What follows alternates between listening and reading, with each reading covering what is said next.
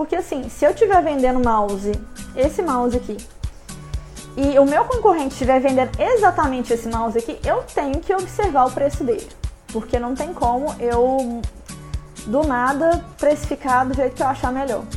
É, eu tenho que levar em consideração não só os custos que eu acabei de falar, mas também o meu concorrente. Por quê? Porque ele está vendendo o mesmo produto que eu.